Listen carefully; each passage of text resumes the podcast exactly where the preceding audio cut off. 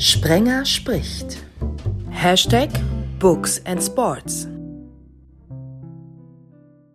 Hallo zusammen zur Ausgabe 65. Manchmal ist es echt wie verhext. Die Produktion dieser Ausgabe, ich weiß gar nicht, wie oft ich die verschoben habe. Jetzt produzieren wir fast tagesaktuell. Vielleicht liegt es ja daran, dass es um die Wurst geht und das in der Fastenzeit. Hallo Klaus Reichert. Hallo und schönen guten Tag. Und dann sage ich gleich, darf es ein bisschen mehr sein. Ein wichtiger Spruch in der Metzgerei. den kennen wir alle noch, als wir klein waren. So, dann wäre jetzt Alexandra Kehlemann bei uns gewesen, weil die so gut zur Wurst passt. Die hatte auch zugesagt, aber vielleicht hat sie dann jetzt irgendwie doch gedacht, oh Gott, da geht's ja nur um die Wurst. Alexandra Kehlemann ist Ernährungsberaterin und hat ganz viel mit veganer Ernährung zu tun. Nur ist sie nicht da. Jetzt sind wir drei Männer. Also können wir auch über Fleisch, Fleisch, Fleisch reden. Und Bernd Kampmann, da freue ich mich ganz besonders, dass der dabei ist, weil den haben wir unmittelbar aus der Küche geholt. Denn auch wieder vor der Produktion heute ging es drunter und drüber. Bernd, aus welcher der 21 Küchen haben wir dich losgeeist? Ach, äh, aber wo du die Küche ansprichst äh, und ähm, deine Improvisation im, in der Sendung, das haben wir ja in der Küche sehr oft. Äh, es ist alles à la minute, nennen wir das. Ähm, also im Moment zubereitet und von daher kenne ich das gut, wenn man so ein bisschen improvisieren muss. Heute war mein Bürotag und äh, ja, von daher war ich heute nicht am Herd, aber gleich noch. La Menü klingt so ein bisschen nach Reste essen. Oder Eintopf. Hm? Nein, wir machen unser Mise en place, das ist die Arbeitsvorbereitung und dann bereiten wir das Essen nach Bestellung aller Menü zu. Ähm, oder in den Betriebsrestaurants kochen wir à la Minute für die Gäste. Just in time. Resteessen ist so ein Begriff, da würde mein Bruder jetzt schon wieder ja, Schnappatmung bekommen, weil er, auch wenn das Thema Billigfleisch auf den Tisch kommt, er sich vehement dagegen wehrt, dass man Essen schon dadurch, wie man drüber redet, abwertet. Ne? Und Reste essen klingt so, ja, halt Reste essen. Und auch bei Billigfleisch ist es so, dass da schon durch den Begriff im Grunde mittransportiert wird, dass es weniger wert ist. Und äh, das ist ein großer Denkfehler, weil auch Fleisch, was nicht so viel kostet, einfach von einem Tier stammt und das hat immer einen Wert. Das kann ich nur irgendwie mit aufnehmen, weil in unseren Betriebsrestaurants gibt es das sogenannte Vortagsessen. Das ist einfach unsere Überproduktion, die wir haben. Die bieten wir an einem am darauffolgenden Tag für einen etwas günstigeren Preis an. Und man könnte auch schnell dahergehen und sagen, es könnten Reste sein, aber ähm, es ist einfach im Zuge der Food Waste ähm, ein unheimlich beliebtes Essen bei uns eigentlich. Ich bin ein bisschen traurig, dass die Alexandra äh, nicht dazugekommen ist. Könnte natürlich sein, Christian, dass sie meinen Nachnamen gegoogelt hat, Reichert, und tatsächlich auf meinen Bruder, der ja Metzger ist, ich bin ja selbst kein Metzger, auf meinen Bruder gestoßen ist. Und natürlich dann kommst du auf eine Website der Metzgerei. Haxenreichert heißt diese Metzgerei auch noch. Kann ich später noch was zu sagen, warum die Haxenreichert heißt, obwohl sie nicht in München, sondern in Frankfurt Höchst ist. Und mein Bruder, der natürlich ähm, jemand ist, der auch sehr öffentlich wird, ganz im Gegensatz zu vielen anderen Metzgern, äh, wo ich immer den Eindruck habe, dass sie sich so im Gegensatz zu den Köchen auch wiederum, dass sie sich so ein bisschen verstecken. Und wenn man ihn dann findet in den Medien, dann kann man als Veganerin oder auch als Vegetarierin zunächst mal ein bisschen erschreckt sein, wobei äh, mein Bruder sagt, es ist eine freie Entscheidung, wir sind ein freies Land und jeder kann im Grunde essen, was er will. Und er ist überhaupt nicht, auch ich wir sind nicht missionarisch unterwegs. Das heißt, das Letzte, was wir wollen, ist irgendjemand zum Fleischessen bekehren. Meine Oma hat ja immer gesagt, das ist ja auch der Titel des Taschenbuches, Esst Wurscht, hat sie immer gesagt. Esst Woscht. Also sie ist ja so halb Hessin gewesen, halb Schwäbin. Und der Titel ist ein bisschen irreführend, weil das könnte man als Aufforderung verstehen, nur möglichst viel Woscht oder Wurst zu essen. Und es ist ganz anders, weil der Satz geht noch weiter. Sie hat zu uns als Kindern immer gesagt, esst Wurst. Das Brot müssen wir kaufen. Das heißt, sie hat uns auf eine gewisse Art und Weise zur Sparsamkeit erzogen, vor allem wenn es darum ging, ja, Dinge zu essen, die jetzt nicht typisch für eine Metzgerei sind. Ich bin gerade dabei, äh, äh, aktuell ein bisschen auf Fleisch zu verzichten. Also ähm, ich habe so ein bisschen die vegane beziehungsweise eher die vegetarische Küche für mich entdeckt, äh, muss ich ganz ehrlich sagen. Esse auch gerne, leidenschaftlich gerne gutes Fleisch, aber aktuell, ähm, ja, du hast eben die Fastenzeit gesagt, Christian. Ähm, vielleicht liegt es an der Fastenzeit. Ähm, esse ich tatsächlich weniger Fleisch als sonst. Ich esse eigentlich immer viel Fleisch. Ich kann nicht ganz so die Antwort geben. Ich werde in dieser Sendung, in dieser Show öfter mal meinen Bruder zitieren, weil vieles, über das ich einfach in den Büchern geschrieben habe, äh, handelt von ihm als Metzgermeister. Mein Bruder ist mal gefragt worden, wie viel Fleisch er isst. Interessanterweise von einer Jungredakteurin der Frankfurter Allgemeinen Zeitung. Und dann hatte sie angeschaut und hat gesagt, 80 Prozent Fleisch, der Rest Schokolade. Und Anstatt das wegzuschmunzeln, hat die junge Frau das als Bildunterschrift benutzt für einen Artikel in der Wirtschaftsteil der FAZ damals. Und da stand dann drunter, Metzgermeister Thomas Reichert isst 80 Prozent Fleisch, der Rest Schokolade. Ganz so einseitig ist die Ernährung natürlich nicht, aber ich muss gestehen, ich esse sehr viel Fleisch und ich merke vor allem, wenn ich kein Fleisch esse, dass ich ja, wenn ich mittags mal so ein Tofu-Bratling oder ein Blumenkohl-Bratling oder ja, irgendwie einen großen Salat esse, eine Stunde später habe ich Lust auf ein Leberkäsbrötchen. Das heißt, mein Körper ist irgendwie schon so eingestellt genetisch, dass er Fleisch braucht.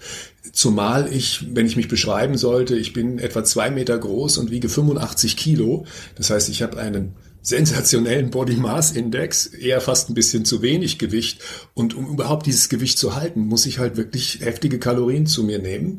Und äh, auch das ist ein Grund, dass ich im Grunde jeden Tag Fleisch esse. Klaus, ich wusste gar nicht, dass wir eine Gemeinsamkeit haben, denn auch ich bin über zwei Meter groß. Allerdings mit ähm, 105 Kilo ähm, habe ich, glaube ich, nicht so einen guten Body Mass Index wie du. Aber nochmal auf dieses Gefühl zu kommen, sehr viel Fleisch zu essen. Also wir sind ja sehr stark in den Betriebsrestaurants tätig und müssen daher auch aufpassen, dass die Mitarbeitenden in, innerhalb eines Betriebes sich gut ernähren. Und wenn man dann so ein, ja, vielleicht ist es gar nicht so immer das Fleisch, aber wenn du so ein Schnitzel mit Pommes und Mayo, also an dem berühmten Schniepotag äh, in den haben wir natürlich auch in unseren Betriebsrestaurants, danach wieder arbeiten sollst, dann hast du oft, oft von deiner Darmflora her so ein Völlegefühl. Und das habe ich jetzt, wo ich mich über einen längeren Zeitraum etwas fleischloser ernähre, ähm, gar nicht, wenn ich was esse, muss ich ganz ehrlich sagen. Also ich kann das nicht bestätigen, dass ich, wenn ich fleischlos gegessen habe, dass ich dann wieder Hunger nach Fleisch bekomme. Ähm, ich esse aber allerdings auch gerne Fisch dabei, äh, so nehme ich ja die ganzen Nährstoffe, die man dann doch braucht und die essentiellen Fettsäuren äh, über den Fisch ganz gut auf. Insgesamt muss ich immer sagen, Ernährung, äh, ich bin jetzt kein Ernährungsexperte. Ich habe in meinem Buch auch ein bisschen über Ernährung geschrieben. Aber was mir bei Ernährung immer wichtig ist, dass es ausgewogen ist. Also einseitige Ernährung, wie du das eben schon gesagt hast, 80-20 ist immer ganz schlecht. Das ist genauso wie wenn du den ganzen Tag zehn Tassen Kaffee trinkst, ist irgendwie auch schlecht. Also es geht mir auch so, dass ich im Grunde alles esse, was sich mir in den Weg stellt, kreuz und quer. Und zwar grundsätzlich achte ich darauf, auf was habe ich Lust. Und es gibt einen guten Rat, den mein Bruder bei seinen Veranstaltungen immer den Leuten mit auf den Weg gibt, wenn sie nach Ernährungstipps fragen. Und dieser Rat geht so, esst, wenn ihr hungert habt und hört auf, wenn ihr satt seid. Und vor allem dieses hört auf, wenn ihr satt seid, widerspricht ja dem, was wir in unserer Erziehung einfach mitbekommen haben, so von wegen, esst deinen Teller leer. Und es passiert mir oft und ich werde auch oft darauf angesprochen. Hast du keinen Hunger mehr? Hat es dir nicht geschmeckt? Sondern ich habe absolut genau ein gutes Gespür dafür, für diesen Punkt, wann ich aufhören muss zu essen und dann höre ich auf und dann sieht's halt auch manchmal noch halb voll auf meinem Teller aus. Die andere Sache, die mir ja beim Recherchieren für, für die Bücher aufgefallen ist, weil ich halt wirklich versucht habe, mal umfangreich mich erstmal schlau zu machen über das Thema, wenn du über Fleisch schreibst, bist du ja klar, du bist zwangsläufig natürlich bei Ernährung, du bist zwangsläufig natürlich auch bei Veganern und Vegetariern, du bist zwangsläufig bei Tieraufzucht und Haltung, du bist zwangsläufig natürlich auch, was ein vernachlässigtes Thema ist, beim Tod, beim Töten der Tiere. Kein Tier gibt sein Fleisch freiwillig her. Und über all diese Dinge äh, habe ich grundsätzlich versucht, mich mal schlau zu machen. Und beim Thema Ernährung ist mir aufgefallen, dass es zum einen nicht nur vom Essen abhängig ist, was wir für eine Figur haben. Man drittelt das heutzutage. Das ist sozusagen ganz moderne Forschung, dass man sagt, okay, ein Drittel können wir unser Gewicht über unsere Ernährung steuern. Ein Drittel steuert unsere Genetik unser Gewicht und ein Drittel kommt natürlich von unserer Lebensart her. Das heißt, sind wir in einem Beruf, wie du zum Beispiel in der Küche, Bernhard, wo du natürlich körperlich auch arbeiten musst, wo du natürlich mehr Kalorien brauchst als jemand, der im Büro sitzt oder arbeitest du auf dem Bau, wo du wahrscheinlich noch mehr Kalorien brauchst. Das heißt, das sind die drei Komponenten und wir gucken, was die Diskussion angeht, wenn so äh, es um äh, Diäten geht und Ernährungsberatung, gucken wir zu stark nur auf das, was tatsächlich auf dem Teller liegt. Weil wie gesagt, ich bin ein Typ, ich würde sagen, also ich will nicht sagen, dass es egal ist, was auf meinem Teller liegt, aber solange ich mich ausgewogen querbeet einmal durch den Gemüsegarten, einmal durch die Fleischtheke und dann noch durch die Süßigkeitenabteilung esse, habe ich bisher nichts falsch gemacht. Sehe ich auch so. Du hast da noch was Wichtiges angesprochen mit dem äh, Sättigungsgefühl. Ähm, das Sättigungsgefühl tritt erst ein nach 15 Minuten. Deshalb sagen wir ja auch immer, dass man sehr langsam essen soll. Also man soll das Essen nicht schlingen und nicht unter Zeithast zu sich nehmen, sondern wirklich äh, langsam essen, viel kauen. Ähm, ist auch in meinen Augen sehr wichtig, weil es auch für die Darmflora dann alles einfacher ist, wenn es schon sehr gut zerkleinert ist und in deinen Magen-Darm-Trakt ähm, gelangt. Dadurch hast du natürlich auch ein ganz anderes Gefühl während des Essens und wirst viel schneller satt. Dieses über den Sattpunkt essen, das machen in meinen Augen auch sehr viele falsch, weil sie dann Nahrungsaufnahme machen und äh, viel essen, dann brauche ich äh, äh, längere Zeit nichts mehr essen. Also da das Esstempo, in dem du die Nahrung zunimmst, finde ich auch sehr wichtig. Wir Deutsche sind ja sehr ordnungsliebend und äh, Dazu kommt natürlich auch, dass wir die Mahlzeiten immer zu einer ähnlichen Zeit einnehmen und auch da ist es viel sinnvoller, wirklich zu essen, wenn man Hunger hat und nicht, wenn äh, die Glocke zur Mittagspause läutet oder man abends im Restaurant ist und zwanghaft immer sich um 20 Uhr verabredet.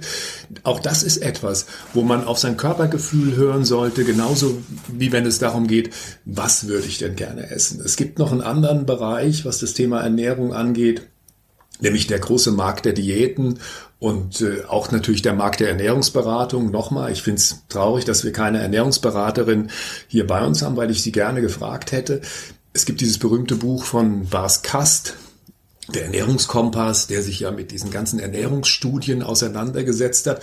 Ich habe das ausgemacht, ich habe das auch gemacht, nicht nur mit seinem Buch, sondern auch mit vielen, vielen anderen Büchern und komme zu einem ganz anderen Ergebnis als er. Ich komme zu dem Ergebnis, dass die meisten dieser Studien Beobachtungsstudien sind. Und wenn man sich ein bisschen mit Wissenschaft auskennt, dann weiß man, dass Beobachtungsstudien natürlich etwas sind, was sehr subjektiv daherkommt. Das heißt, die Leute werden gefragt, was haben sie wann gegessen und äh, wie viel essen sie und so weiter. Und schon das, was sie da von sich geben, ist etwas, was im Grunde unwissenschaftlich ist, weil wissenschaftlich wäre es, wenn man es nur genau bestimmen und messen würde. Dazu kommt noch, dass Wissenschaftlichkeit immer, man nennt das randomisiert. Das bedeutet, dass man Studien eigentlich nur valide durchführen kann, wenn die Leute eigentlich gar nicht wissen, was getestet wird, weil schon das Wissen um den Test im Grunde das Ergebnis beeinflusst. Und diese ganzen Studien, die es gibt, sind im Grunde in Anführungsstrichen unwissenschaftlich. Also auf eine gewisse Art und Weise werden sie als Basis benutzt, um Leute davon zu überzeugen, im Endeffekt meistens irgendwas zu kaufen, sei es eine Diät oder eben ein Diätratgeber. Und was da verkauft wird, ist nicht Lebensgenuss, was im Grunde bei der ganzen Diskussion völlig hinten runterfällt, sondern was da verkauft wird, ist Hoffnung. Und Hoffnung ist etwas, was ja oder wofür die Leute bereit sind, merkwürdigerweise sehr, sehr viel Geld zu bezahlen, auf dem Sofa zu liegen, einen Diätratgeber zu lesen und dann zu hoffen, dass das, was da empfohlen wird, länger als die nächsten zwei Stunden irgendwie wirkt im Sinne von, da wird ja auch empfohlen, bestimmte Dinge zu essen oder sich zu bewegen und so weiter. Das ist natürlich eine Illusion und deshalb wird da unheimlich viel Geld mit verdient, weil Hoffnung ist etwas, was äh, sich auch dadurch fortsetzt, dass sie immer neu geweckt wird. Und das ist etwas, was mir aufgefallen ist, was zu selten in der ganzen Diskussion, diese Diskussion um was ist die beste Diät und, und äh, wie, ist, wie soll man sich verhalten, diese ganze Diskussion ist etwas, wo dieser wichtige Aspekt einfach fehlt.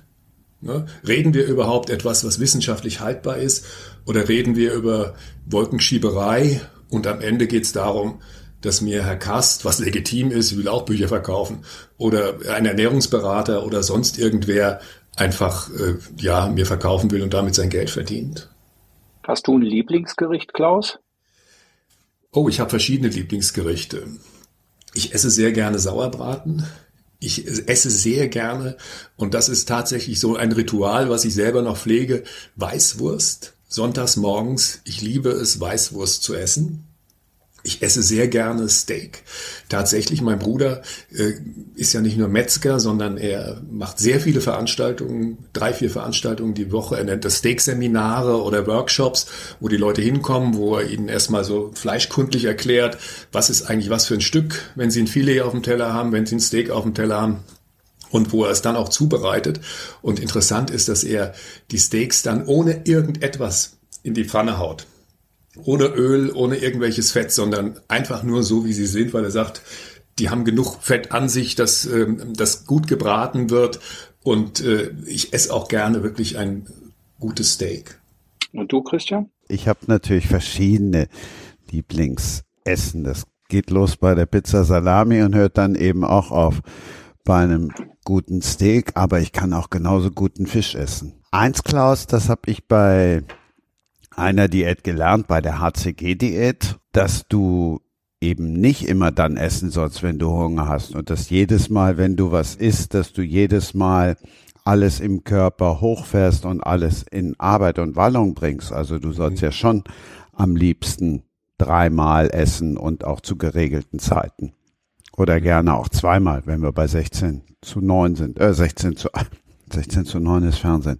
Ähm, ja. bei Bildformat. Dein Arbeitstag. Bei 16 zu 8. Ja, aber die Frage ist zum Beispiel bei dieser Diät, das habe ich auch nicht verstanden. Also ich kann ja jetzt nur von meinem Körper ausgehen. Es gibt bestimmte Zeiten, wo ich einfach meinem Körper Nahrung zuführen muss, weil ich diesen Energieschwund einfach spüre, wo ich einfach merke, äh, mein Körper braucht jetzt in irgendeiner Form irgendeine Art von Treibstoff. Und die Vorstellung, dass ich das jetzt nur noch auf bestimmte Stunden verlagere, äh, ist für mich schon an sich absurd. Also ich, ich kann es nicht nachvollziehen, was es bringen soll. Ne? Außer dass sozusagen da eine längere Phase ist, in der man halt mal nichts isst. Na und? Ist das gesünder, seinem Körper die Nahrung an der Stelle, wo sie vielleicht gebraucht wird, nämlich tagsüber vorzuenthalten? Äh, macht es mehr Sinn, irgendwie abends zu essen? Also ich kann es ehrlich gesagt nicht nachvollziehen. Und ich kann nur das wiedergeben, was, was wissenschaftlich ist, interessant ist. Zum Beispiel bei dieser, bei dieser Diät, über die ich mich übrigens auch schlau gemacht habe. Diese Diät hat tatsächlich in einem Versuch etwas gebracht. Und zwar in einem Versuch, dass äh, bestimmte Lebewesen äh, eine bestimmte Krebsart nicht entwickelt haben. So habe ich es, glaube ich, jetzt in Erinnerung. Und zwar, diese Diät wirkt hervorragend gegen eine bestimmte Krankheit. Ich glaube, es war Krebs, wenn man eine Maus ist. In Bezug auf den Menschen ist es, glaube ich, oder ich kann es nur zitieren, was ich gelesen habe. Ich habe es weder selbst gemacht, noch habe ich irgendeine Studie, noch sonst irgendwas durchgeführt. Ist es eigentlich Unfug. Reden wir über 16 zu 8 oder HCG? Nein, wir reden über 16 zu 8. Hat dann schön Gruß an den Mann aus dem Fernsehen mit der Maus. Ja, natürlich. Viele Grüße an den Herrn Hirschhausen, der ja, das Ganze läuft ja auch mittlerweile unter Hirschhausen Diät. Ähm, ja, also da ist mir aufgefallen, da habe ich auch recherchiert, da gibt's eine App, die einem sagt, wann man essen darf und wann nicht. Die kostet 38 Euro, die er zusammen mit dem Stern auf den Markt gebracht hat. Und ja, wenn man schaut, wie wissenschaftlich ist das? Gar nicht sage ich jetzt mal, wobei ich das gar nicht einfach zitiere, weil ich kein Wissenschaftler bin, sondern ich habe halt einfach ein bisschen genauer hingelesen. Und womit lässt sich Geld verdienen? Dann muss ich sagen, mit einer App für 38 Euro, die einem sagt, jetzt darfst du essen, muss ich sagen, gute Geschäftsidee. Aber ich glaube, das Essen und Disziplin doch schon ein bisschen aneinander hängen. Also ich glaube, du musst dich disziplinieren beim Essen. Sonst äh, viele essen ja auch, um sich zum Beispiel äh, von dem stressigen Tag zu belohnen, obwohl sie kein Hungergefühl haben. Ich glaube, ähm, dass die Steuerung des Essens schon ganz entscheidend ist, dass du zu gewissen Uhrzeiten die Nahrung zu dir nimmst und äh, es nicht so in diesem Laissez-faire-Stil hast. Auch jetzt habe ich Hunger auf Schokolade oder jetzt habe ich auch Lust auf ein Getränk. Ist auch immer noch mitentscheidend. Ähm, ich glaube, dass so eine gewisse Disziplin im Essen schon äh, sehr wichtig ist und auch vor allen Dingen in der Menge, die du zu dir nimmst. Also da sehe ich, ich, ich habe noch nie eine Diät in meinem ganzen Leben gemacht. Ich halte mein Gewicht auch relativ konstant, also über die Jahre schon. Du musst ja auch immer wissen, nimmst du in einem Jahr zwei Kilo zu, sind es in zehn Jahren auch 20 Kilo. Ne? Das äh, muss man eben auch immer so vor Augen führen ähm, weil ich mich auch immer diszipliniere beim Essen. Und äh, ich versuche auch immer, du hast jetzt ja eben bei deinem Lieblingsgericht gesagt, nur Fleischgerichte. Ich versuche das auch mal ein bisschen zu kombinieren mit Kohlenhydrate und äh, Salate dazu, ähm, so dass ich mich insgesamt äh, nicht nur am Fleisch satt esse, sondern auch an den einzelnen Komponenten, die da mitzukommen, wie die sogenannte Sättigungsbeilage oder die Gemüse- oder Salatbeilage dass ich mich schon auf dem Teller, den ich mir dann letztendlich zusammenstelle, ähm, auch sehr ausgewogen ernähre. Also ich mache das auch. Ich esse natürlich nicht nur Süßigkeiten und Fleisch, sondern ich esse sehr viele Nudeln, ich esse sehr gerne Kartoffel, ich esse Salat, ich esse wirklich alles. Das muss ich wirklich so sagen. Alles, ich bin auch bereit, alles Mögliche zu probieren, habe da auch keine Hemmungen, esse auch Sushi, esse auch Fisch, kreuz und quer ich höre halt nur auf, wenn ich satt bin. Da haben wir eben schon drüber gesprochen. Vielleicht habe ich auch im Laufe der Jahre mir so antrainiert, dass mein Sättigungsgefühl sich ein bisschen früher meldet als eine Viertelstunde, nachdem ich aufgehört habe zu essen. Und das ist, glaube ich, Teil des Geheimnisses. Also erstens nur dann zu essen, wenn man wirklich Hunger hat, nur dann essen zu gehen, wenn ich spüre, jetzt bekomme ich Hunger und nicht, wenn Mittagpause ist. Und äh, dann auch tatsächlich aufzuhören. Ich habe was gefunden und zwar es gibt in, Hamburg sitzt eine Professorin, Ingrid Mühlhauser heißt sie, ist keine Ernährungsexpertin, sondern Gesundheitswissenschaftlerin. Und sie forscht evidenzbasierte Medizin. Das ist das, was ich versucht habe zu erklären mit den Studien. Und sie sagt, ja, es gab eine Langzeitstudie in den USA und die zitiert sie die einzig wirklich gute Studie mit einer großen Teilnehmerzahl und über acht Jahre hinweg hat ergeben, dass es völlig egal ist, wie sich die Probanden ernährt haben. Krebs, Herzinfarkt, Schlaganfall, Diabetes, alles gleich.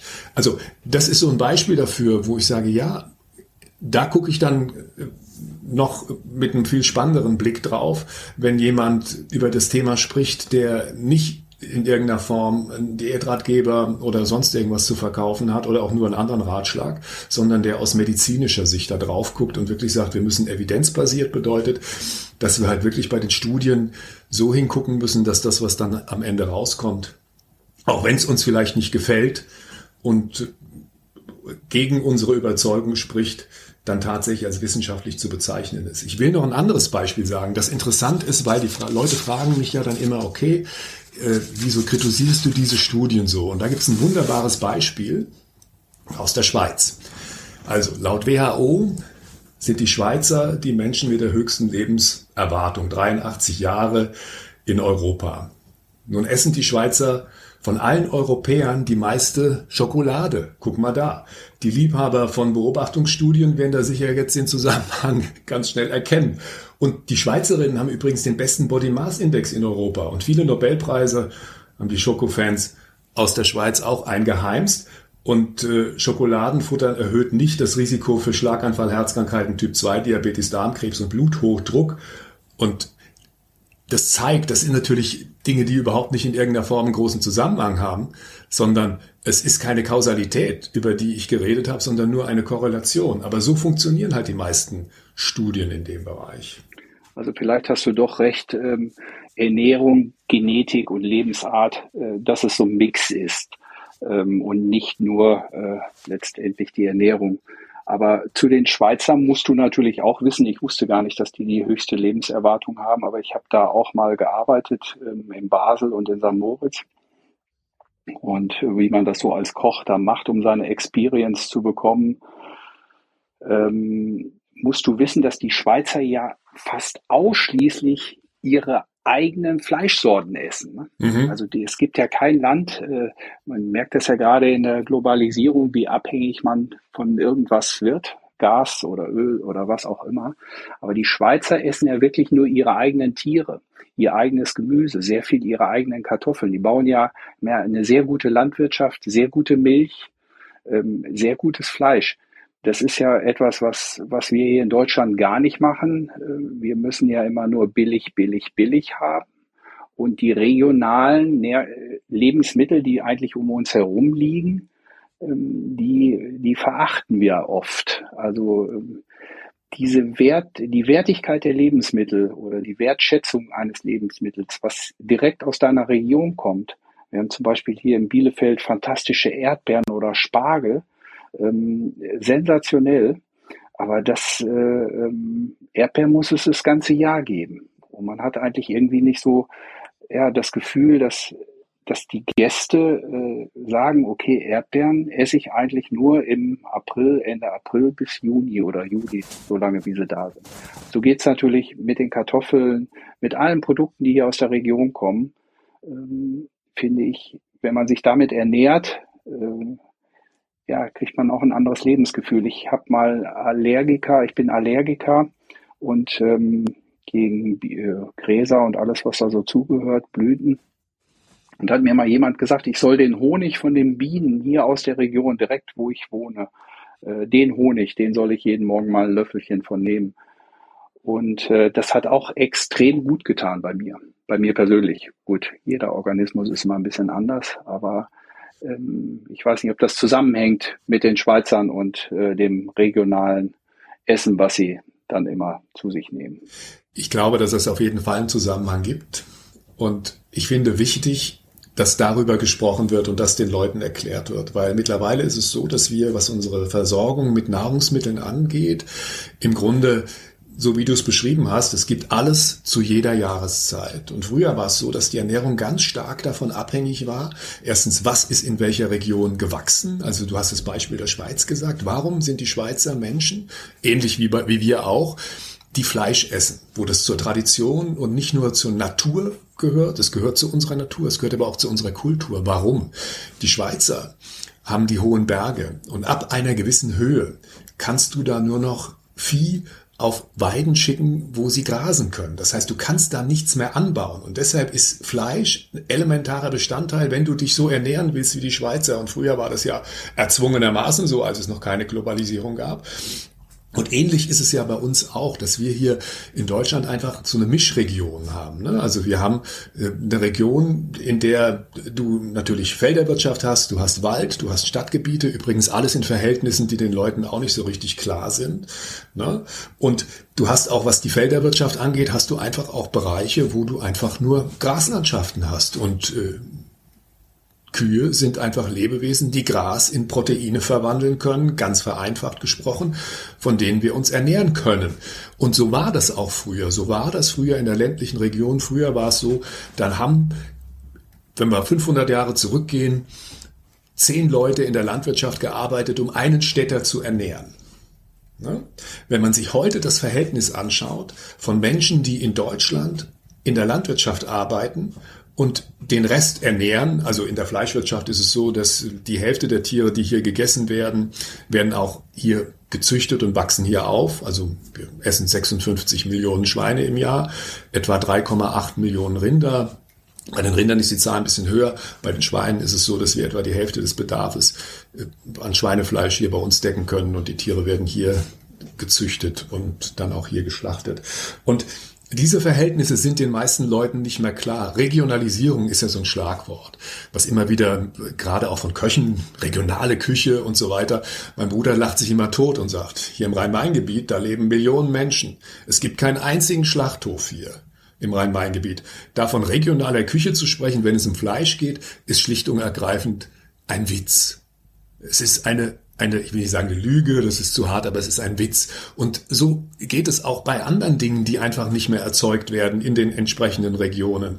Nun muss das auch nicht so sein. Und muss man dazu sagen, Und das ist die andere Seite der, der Argumentationskette. Wir sind 83 Millionen Menschen in Deutschland und wir haben ein Überangebot an Nahrungsmitteln.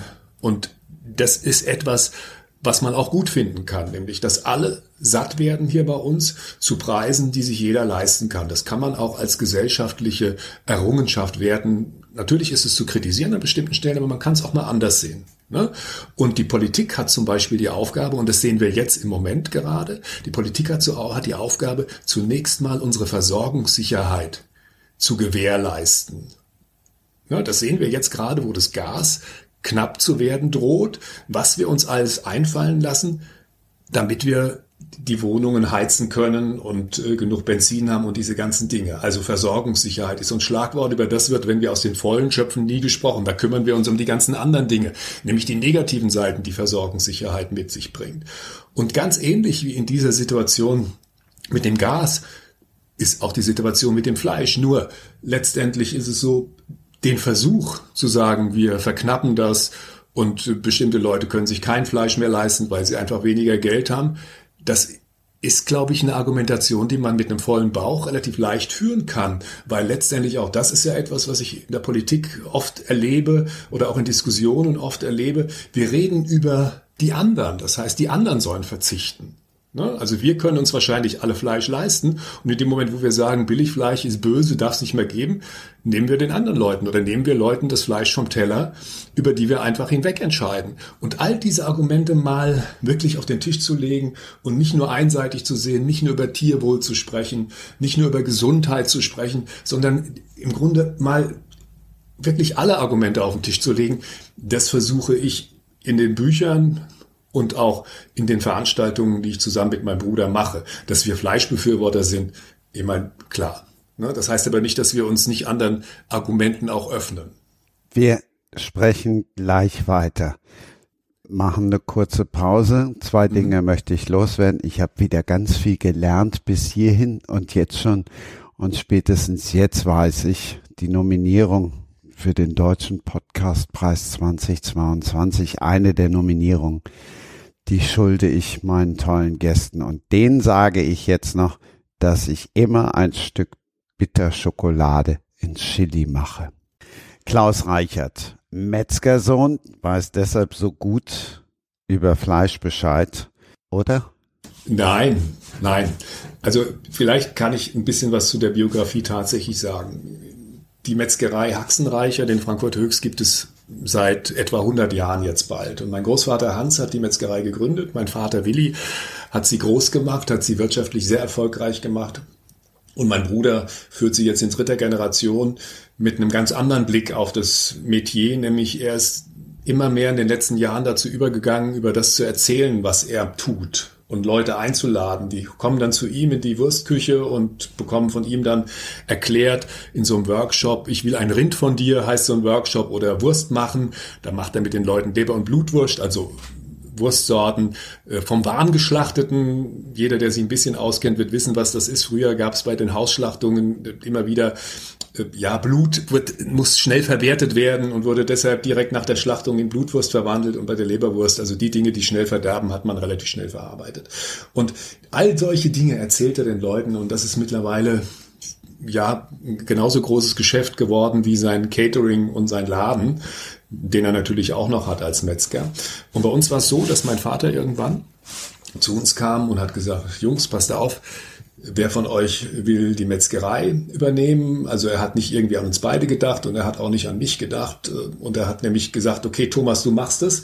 Du kriegst einen Golf Cabriolet und dann lernst du Metzger und übernimmst den Laden. Und mein Bruder hat sich dann breitschlagen lassen, ob dieser Großzügigkeit unseres Vaters und hat das dann gemacht, hat eine Lehre gemacht, war relativ jung schon Metzgermeister und hat dieses Geschäft dann weiter in seinem Sinne aufgebaut. Für mich hat das bedeutet, ich bin nie wirklich gefragt worden was ich meinem Vater nicht zum Vorwurf machen würde, weil in der Rückschau war es so, dass mein Bruder ein Jahr älter und der robustere und das ist schon für die Metzgerei die bessere Wahl gewesen.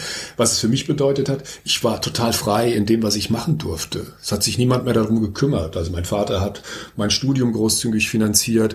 Mein Vater hat äh, bei all den Dingen, die mir eingefallen sind und mir sind eine ganze Menge Dinge eingefallen, immer genickt und hat irgendwie Vertrauen da rein gehabt, dass ich das auch irgendwie hinbekomme und gut mache. Und insofern ist diese große Freiheit, die, die, in der ich leben konnte bis heute, hat auch damit zu tun, dass mein Bruder diesen Laden übernommen hat. Das ist die, die Geschichte sozusagen von der, von der Metzgerei, wie sie heute existiert. Ich habe dann irgendwann, ähm, ja, überlegt, worüber könntest du schreiben, wo du dich wirklich auskennst. Ne? Und da war zu einem die Familiengeschichte, die mit vielen Höhen und Tiefen einfach gepflastert ist, ein Thema, zum anderen aber auch so dieses, ich will nicht sagen sterbende, aber dieses immer mehr verdrängte Familienbetriebsdasein, was ja heute nur noch von relativ wenigen gelebt wird. Also ich will ein Beispiel sagen, als mein Großvater die Metzgerei in Frankfurt Höchst 1930 gegründet hat, gab es in Frankfurt 600 Metzger. Mein Bruder ist der Obermeister, also Innungspräsident der Fleischerinnung in Frankfurt. Und im Moment gibt es in Frankfurt und da kommt noch Darmstadt und Offenbach dazu, die hat man dann irgendwann eingemeindet, gibt es noch 60 Metzgereien, für die er zuständig ist.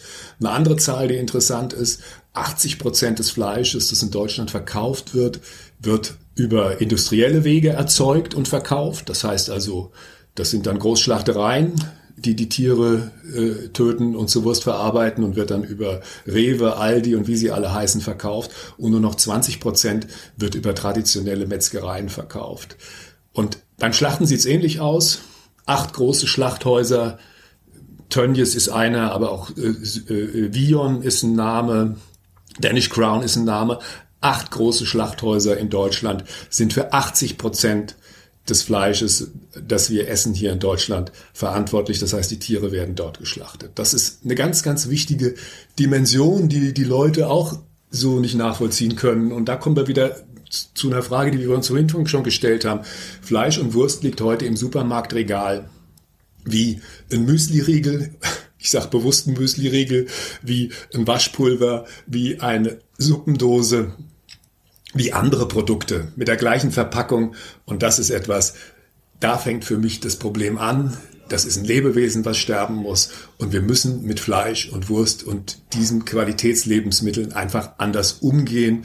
Und das ist eine Aufgabe für die Zukunft. Das hat nichts mit Verboten zu tun.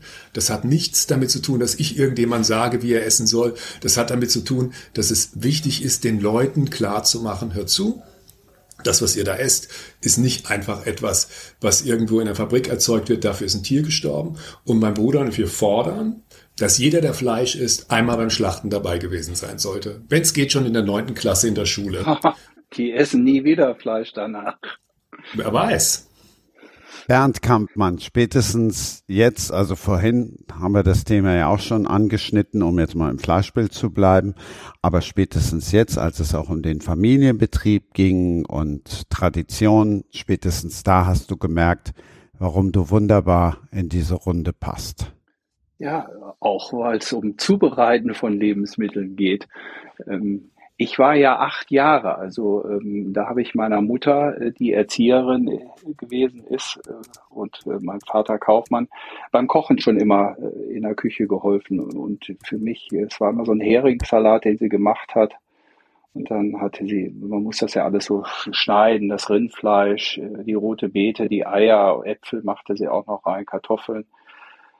Und wenn man dann mit dieser roten, mit diesem roten Saft von der Mayo, äh, von, von der rote Beete die Mayonnaise so ein bisschen verfärbte und man verfärbte dann diesen ganzen Salat, dann war ich einfach irgendwie damals schon angefixt von, von dieser ja, Macht, die du im Prinzip hast, es schön zu machen.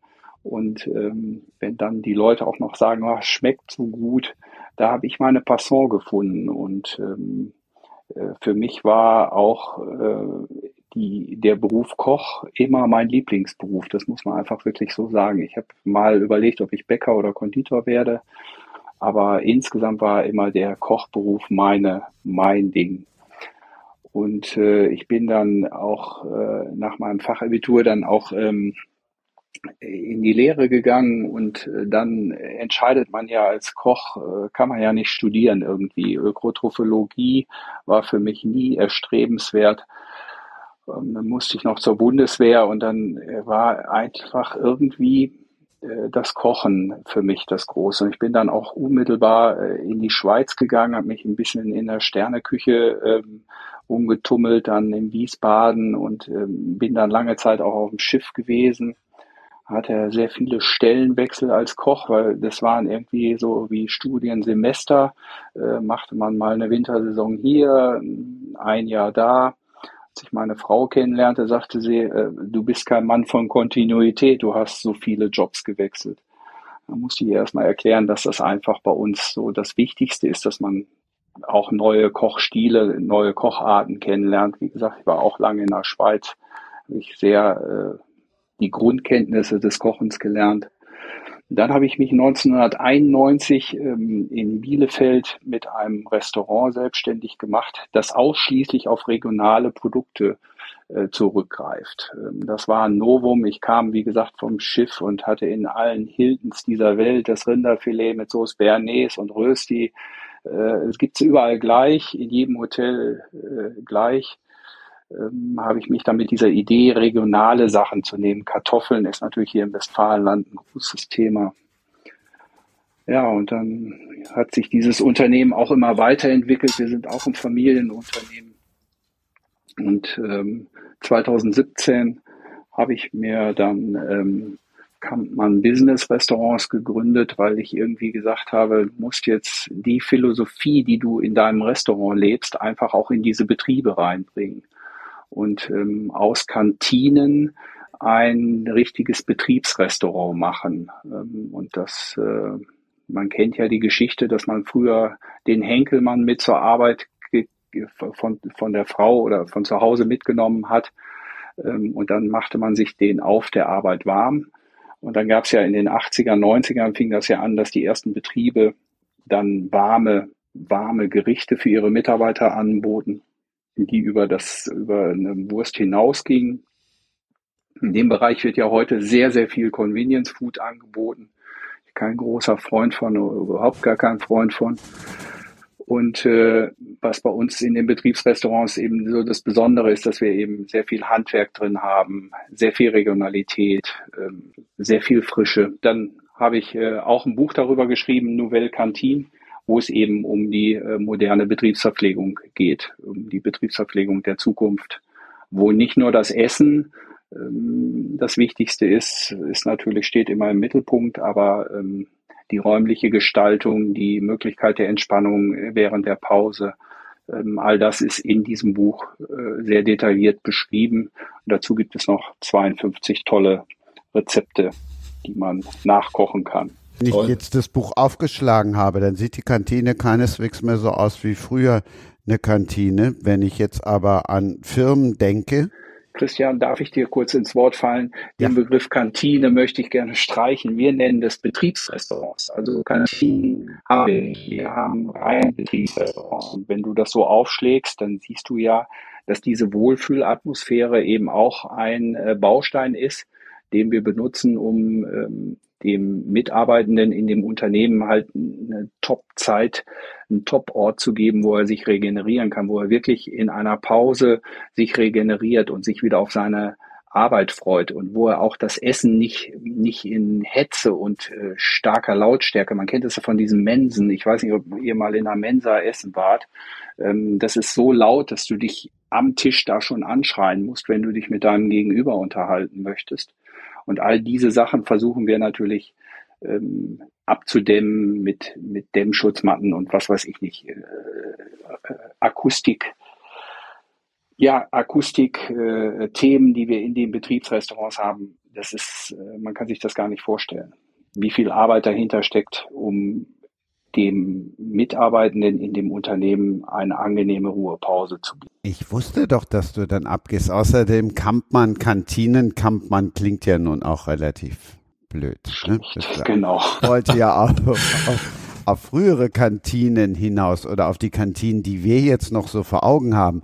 Und dann wollte ich wissen, kann sich denn das auch ein normales Unternehmen leisten jetzt oder welche, welch, in welchen Unternehmen sind deine 21 Betriebsrestaurants?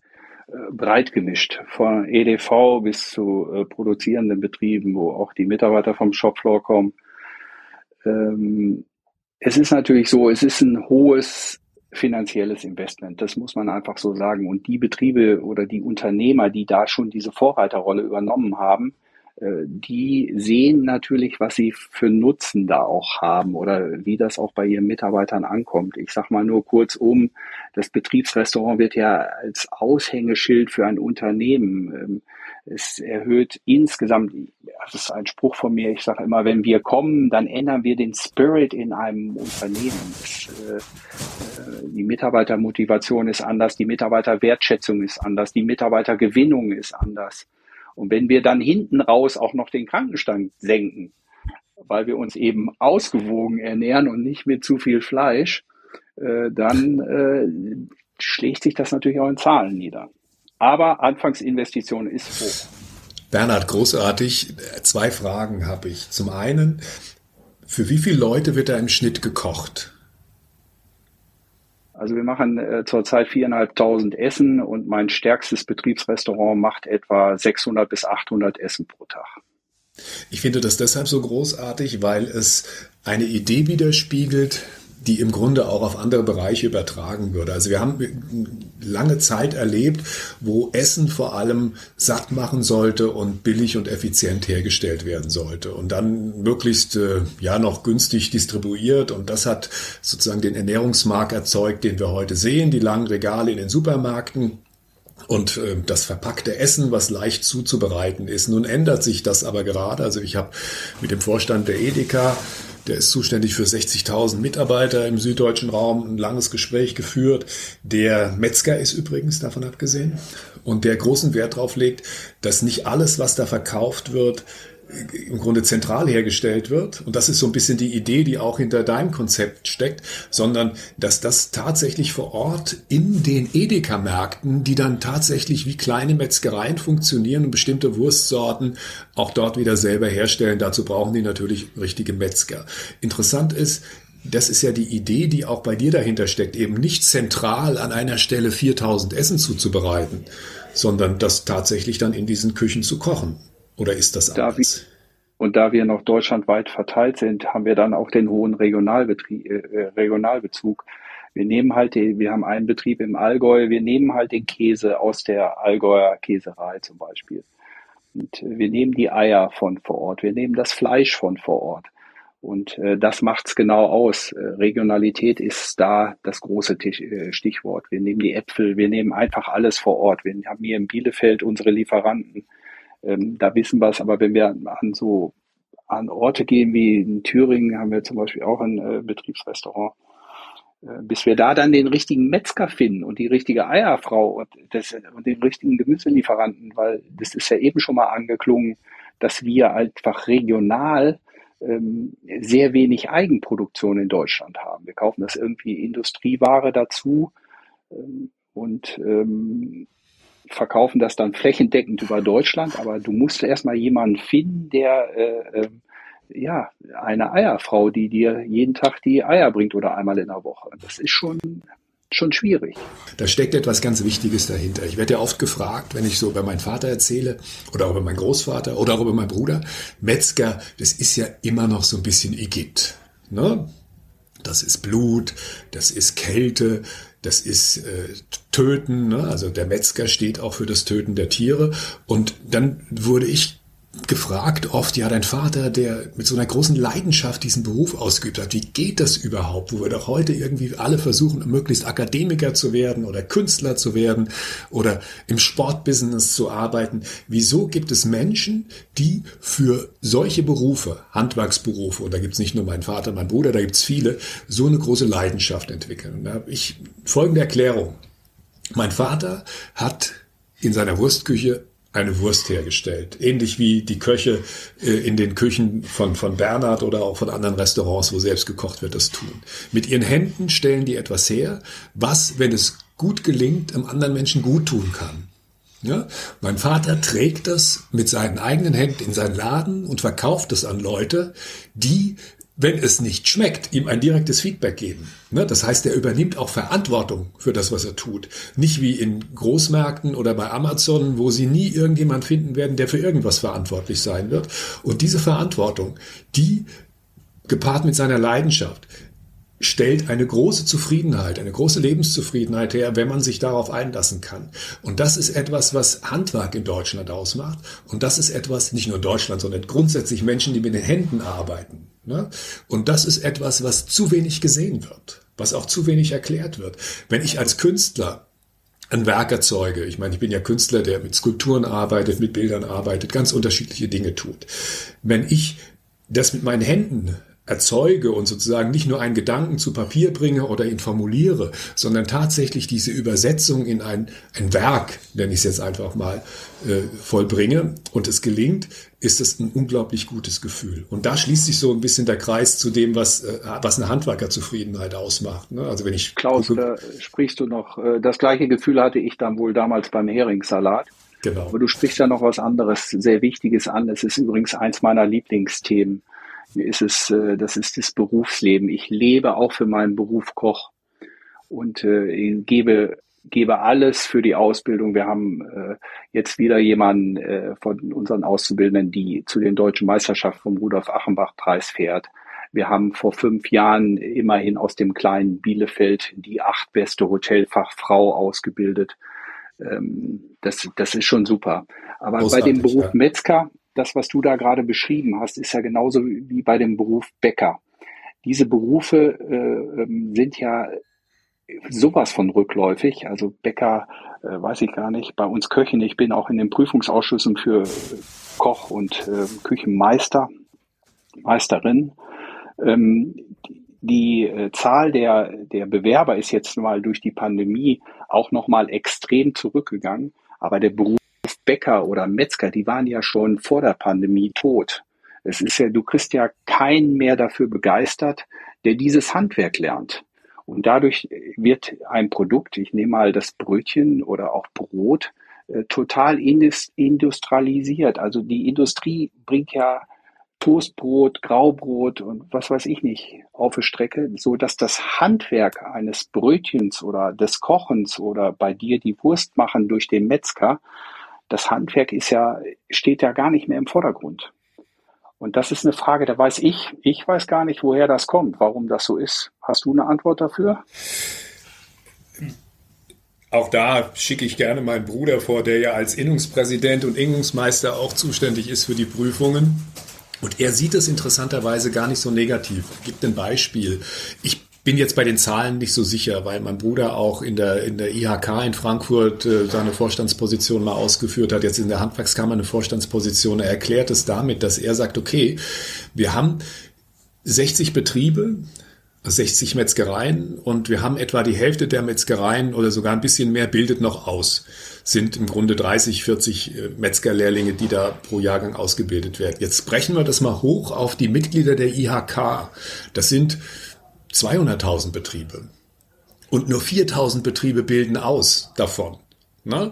Und insofern ist der Schnitt an, an Auszubildenden, die jetzt sozusagen aus dem Handwerksbetrieb kommen, ist gar nicht so schlecht. Nagelt mich nicht fest auf die Zahlen. Das ist jetzt nur eine Größenordnung, äh, die ich meine zu erinnern. Also bei den Metzgereien bin ich mir ziemlich sicher, aber bei den, bei den, ob es jetzt 100.000 oder 200.000 sind und 4.000 ausbilden, die Relation ist auf jeden Fall gewaltig im Vergleich zu dem, was, was im Metzgerhandwerk ausgebildet wird. Dazu kommt noch etwas, dass dieser Beruf und da müssen die Metzger sich an die eigene Nase fassen. Ja, sie haben sich irgendwann, ich will nicht sagen versteckt, im Gegensatz zu den Köchen. Also ich frage, wie viel Metzger gibt's eigentlich im TV-Business? Das Fernsehen wimmelt ja nur so von Köchen und es gibt sogar ein paar, die Metzger sind, die das aber nicht unbedingt nach draußen, nach vorne stellen, sondern da ist der Koch, ist äh, der Beruf, der, der gezeigt wird. Was ich als Kritik in meinem Buch auch natürlich mitschwingen lasse, ist, dass wenn du so einen Job machst in einem Familienbetrieb, dann leidet die Familie. Also das familienfeindlichste, was man sich vorstellen kann, ist ein Familienbetrieb, sage ich jetzt etwas überspitzt, weil es geht immer nur um den Betrieb. Mein Vater hat mir mein Taschengeld ausgezahlt hinter seinem Hackklotz stehend und hat eigentlich auch, wenn ich ein Problem hatte, mich immer dahin bestellt. Da waren die Kunden davor und die, die Verkäuferinnen standen neben ihm und ich sollte da meine Probleme ausbreiten. Das heißt, natürlich gibt es Dinge, die auf der Strecke bleiben. Aber die gibt es in jedem Bereich. Ich glaube, dass die die Perspektive, die man für Menschen, die in solche Berufe reingehen wollen, schaffen muss, nicht die ist, dass eine ganze Familie rund um die Uhr arbeitet, sondern dass man Möglichkeiten schafft, und du scheinst es ja zu können in deinen äh, Betriebsrestaurants, dass da letztendlich wie in einem Restaurant und mit dem ganzen Einsatz, den du da bringen musst, aber trotzdem zu einer vernünftigen Arbeitszeit, dass die Leute auch noch was anderes machen können als arbeiten. Und das sind Dinge, die, ja, glaube ich, da da, da haben die Metzger echte Defizite. Ne? Tatsächlich diese Lebensart in irgendeiner Form für die Menschen attraktiver zu machen, auch nicht zu denken, also das kommt ja auch noch dazu, die Metzgereien, und es werden jedes Jahr weniger, sterben auch deshalb, weil keine Nachfolger da sind die Frage ist ja, warum gibt es eigentlich in den Familien keine Nachfolger mehr, keine äh, Kinder mehr, die das übernehmen wollen? Und tja, wahrscheinlich hat es damit zu tun, dass es attraktiver ist, für eine Zukunftsperspektive etwas anderes zu lernen und dann wird man noch an die Uni geschickt von den Eltern. Du sollst mal besser haben, dieser ganze Unfug, den wir uns da jahrzehntelang erzählt haben. Und der hat zu dem geführt, dass wir das entwertet haben in der öffentlichen Wahrnehmung. Wichtiger Aspekt ne, entwertet im wahrsten Sinne des Wortes, dass jeder irgendwie studieren können muss, was auch völliger Unfug ist. Und diese ganzen Dinge, da haben wir einfach eine Sichtweise drauf entwickelt, die es Menschen, die dann so eine Entscheidung fällen, es auch erstmal schwer macht, weil sie das Gefühl haben, sie begeben sich in einen Bereich, der weniger wert ist als eine akademische Ausbildung. Und mein Bruder, der hat da eine wunderbare Idee. Der hat gesagt, früher war es so zu Zeiten der Zünfte und Stände, dass wenn jemand einen Beruf lernen wollte, dann ging es um Lehrgeld. Und das Lehrgeld hat nicht der Meister seinem Lehrling bezahlt, sondern das Lehrgeld hat die Familie des Lehrlings an den Meister bezahlt. Ne? So wichtig und wertvoll war damals eine solche Berufsausbildung. Und das müssen wir jetzt nicht wieder einführen. Also es wird wahrscheinlich schwer, jemanden zu finden, der dafür bezahlen wird, Metzger zu lernen. Aber das macht klar, wie sich die Wahrnehmung von bestimmten Berufen einfach verändert hat. Ist der Koch, weil bei dir sind ja auch vegane Gerichte drin, um das jetzt dann nochmal mit aufzunehmen oder ob das Falafel ist. Ist der Koch dann da eher trendy? Weil der eben auch ohne Fleisch kann? Also wir waren auch äh, ähm, vor der Pandemie sicherlich ein Trendberuf, weil wir eben, wie du schon gesagt hast, durch die hohe TV-Präsenz ähm, ja in aller Munde waren. Aber was tatsächlich an Bewerbungen vor der Pandemie kam, war äh, schon rückläufig. Also es äh, Arbeitszeiten spielt sicherlich eine Rolle, wobei wir das in der Gemeinschaftsverpflegung ja etwas besser haben, von Montags bis Freitags. Die hohe Belastbarkeit innerhalb einer Küche. Ich hatte ja ebenso scherzhalber gesagt, wer mal beim Schlachten dabei war, der isst kein Fleisch mehr. Aber wenn der Druck in einer Restaurantküche dann da ist, wenn die Gäste da sind, da geht es schon ähm, ziemlich ab drin, muss man einfach so sagen. Und ähm, das sind ja auch viele die dann von der Schule kommen, nicht gewohnt und schrecken dann immer beim Probearbeiten, wenn dann äh, da die Kommandos kommen und es ein bisschen ähm, ja zur Sache geht einfach. Aber das ist eben auch nur drei oder vier Stunden, wo uns die Gäste dann stören mit ihren Bestellungen. Ansonsten sind wir total easy in der Küche drauf. Sehr gut. Ähm, jetzt muss man wissen, in der Pandemie hat die Gastronomie etwa 30 Prozent ihres Fachpersonals verloren. Das heißt, äh, ausgelernte Hotelfachleute, Restaurantfachleute, Koch, Köchin, also immer Männlein, Weiblein, klar, ähm, sind in andere Berufsfelder gegangen, weil wir ja keine Arbeit hatten. Und erschwerend kommt noch dazu, dass wir auch über diese ganze Zeit keine Auszubildenden bekommen haben, weil wir ja durch die Lockdowns gar nicht ausbilden konnten das hat zur Folge, dass wir in Bielefeld, im Großraum Bielefeld, wo ich eben auch für die Industrie- und Handelskammer tätig bin, etwa immer so 150, 160 Koch-Azubis abgeprüft haben. Und ähm, die neue Klasse, die jetzt äh, 2021 dann äh, Koch Koch äh, war, ist also nur noch einzügig mit 23 oder 24 Köchen, die im ersten Lehrjahr sich befinden. Also es ist eine Riesenkatastrophe, was wir dann auch in den Folgejahren ähm, erwarten, was dann als ausgebildete Köche auf den Markt kommt und wie wir unser Handwerk weitergeben. Das äh, ist ja bei dem Beruf Metzger ähnlich so. Es geht ja letztendlich auch um ein Stück weit Handwerk und du hattest das eben so schön gesagt, man dafür sogar noch zahlen musste. Ähm, ich finde, Handwerk geht bei uns ganz, ganz viel verloren und deshalb greifen auch so viele Betriebe in den Betriebsgastronomien auf Convenience Food, äh, ich weiß nicht, ob euch der Begriff das was sagt, äh, vorgefertigte Lebensmittel zurück, die man nur noch erwärmen muss und dann nur noch servieren muss. Also ist kein Handwerk hinter. Und ähm, ja, das unterscheidet erstmal meinen Grundgedanken in, in der, in der äh, betrieblichen Versorgung von Mitarbeitern zu dem, was, was andere so haben. Ich, wir versuchen so viel wie möglich äh, selber zu machen. Ich habe jetzt sogar einen Konditor eingestellt, äh, dass wir unsere Kuchen und unsere, unser Gebäck selber machen. Ihr merkt schon, selbst zu dritt, respektive zu zweit, haben wir so viel zu erzählen dass wir gar nicht einer mehr sein müssten. Und was ihr auch merkt, ich zitiere gerne nochmal Ralf Langroth und gehe davon aus, dass beide Gäste zustimmen. Bei Sprenger spricht, lernt man Leute kennen, die man immer schon kennenlernen wollte, ohne es vorher zu wissen. Und wenn euch das genauso geht, dann könnt ihr deutscher-podcast.preis.de Hashtag Podcast, Hashtag Sprenger spricht, minus Books and Sports, da könnt ihr für den Podcast abstimmen. Ich bin total happy darüber. Allein die Nominierung macht mich schon glücklich, deshalb erzähle ich das nochmal. Gratulation, das ist auf jeden Fall bei den Millionen Podcasts, die es mittlerweile gibt, ist das echt eine Auszeichnung, schon nominiert zu sein. Gratuliere. Dankeschön. Und über Podcasts reden wir gleich, aber nicht über meinen. Wir sind zurück. Ja, Podcast wird ein wichtiges Thema werden. Bei Handwerk fällt mir noch etwas ein, was speziell die Köche richtig gemacht haben. Die Köche haben, um es mal neudeutsch auszudrücken, Role Models. Da gibt's Tim Melzer, da gibt's Tim Raue, da gibt's natürlich äh, Jamie Oliver, die äh, irgendwie es geschafft haben, diesem Beruf auch für junge Leute eine Attraktivität zu verleihen, weil es einfach coole Figuren sind, coole Gestalten sind.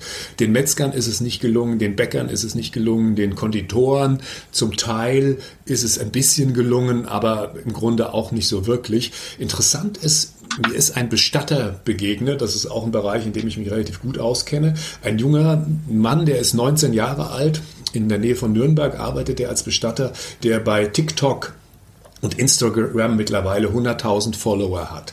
Und der zeigt eigentlich nur, was er den ganzen Tag macht. Und das ist, was die Bestattung angeht, jetzt auch nicht so der, der schickste Beruf, den man sich zunächst mal vorstellt. Aber der schafft es, das wirklich für die Leute interessant darzustellen.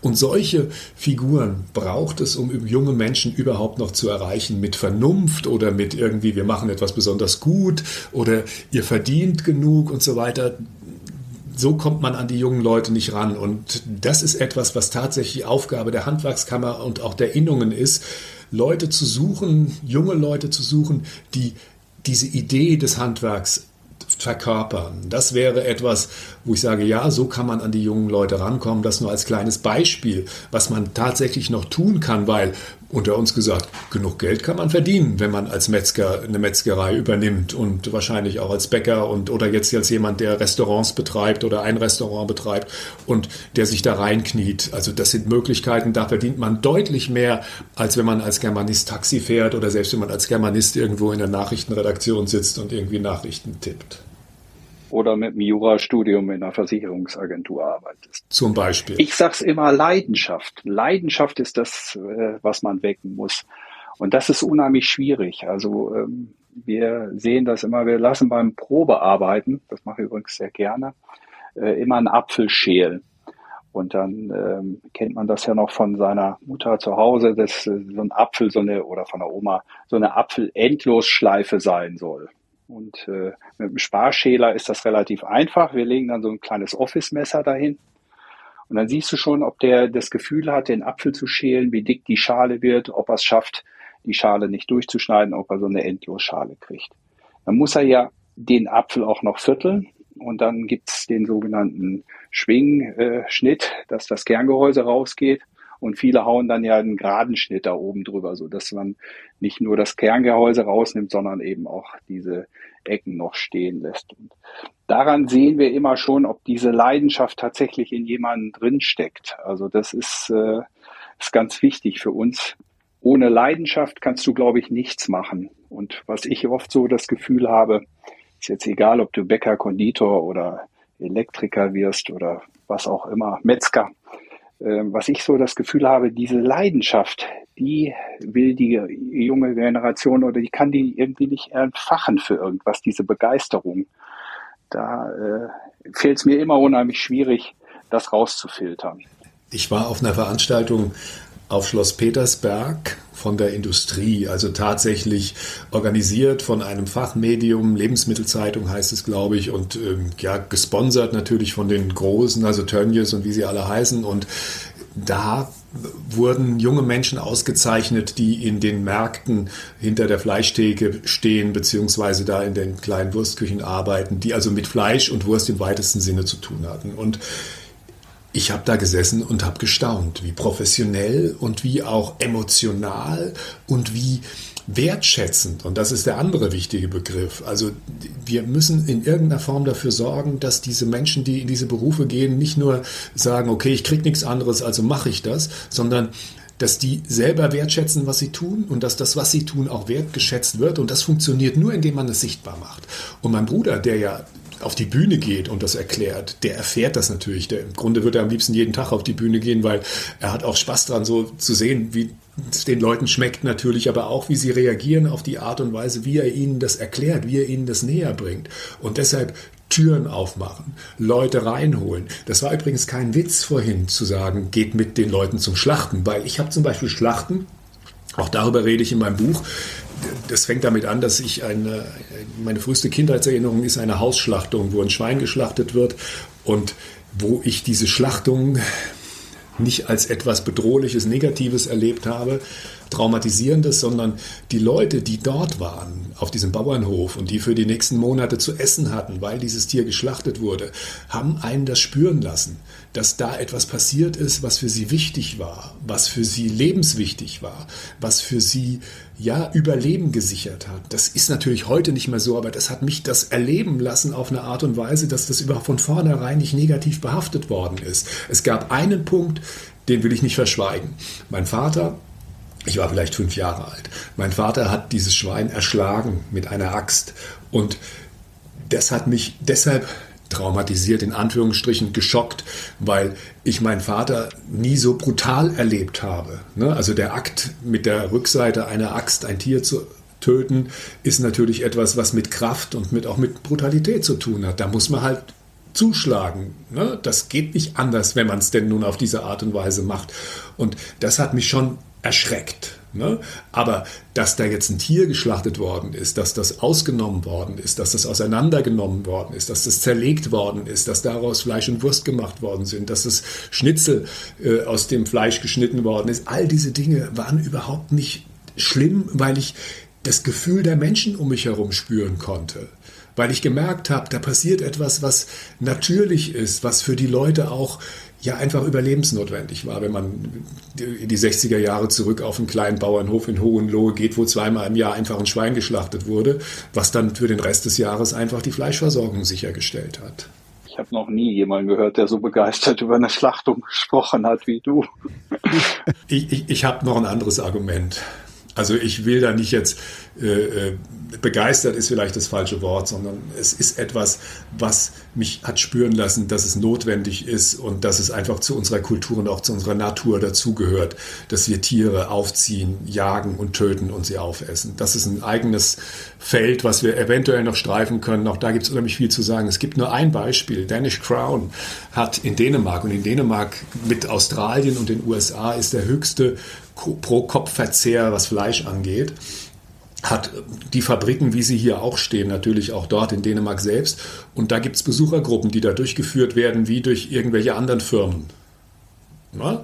Und einfach komplett transparent kann man vom Anfang an, vom Anliefern der lebenden Tiere bis hin zu, dass sie getötet werden, bis sie, dass sie zerlegt werden, kann man sich das alles anschauen. Und zwar zunächst mal ohne diese negativen Bilder, die wir natürlich immer vorgeführt bekommen, und die sind natürlich grausam, das, was PETA verbreitet oder andere Tierschutzorganisationen, das ist natürlich etwas, was existiert, ja, aber es existiert auch etwas anderes. Und das andere kriegen wir nicht gezeigt. Und da denke ich, macht es Sinn, vielleicht auch mal, mal genauer hinzuschauen.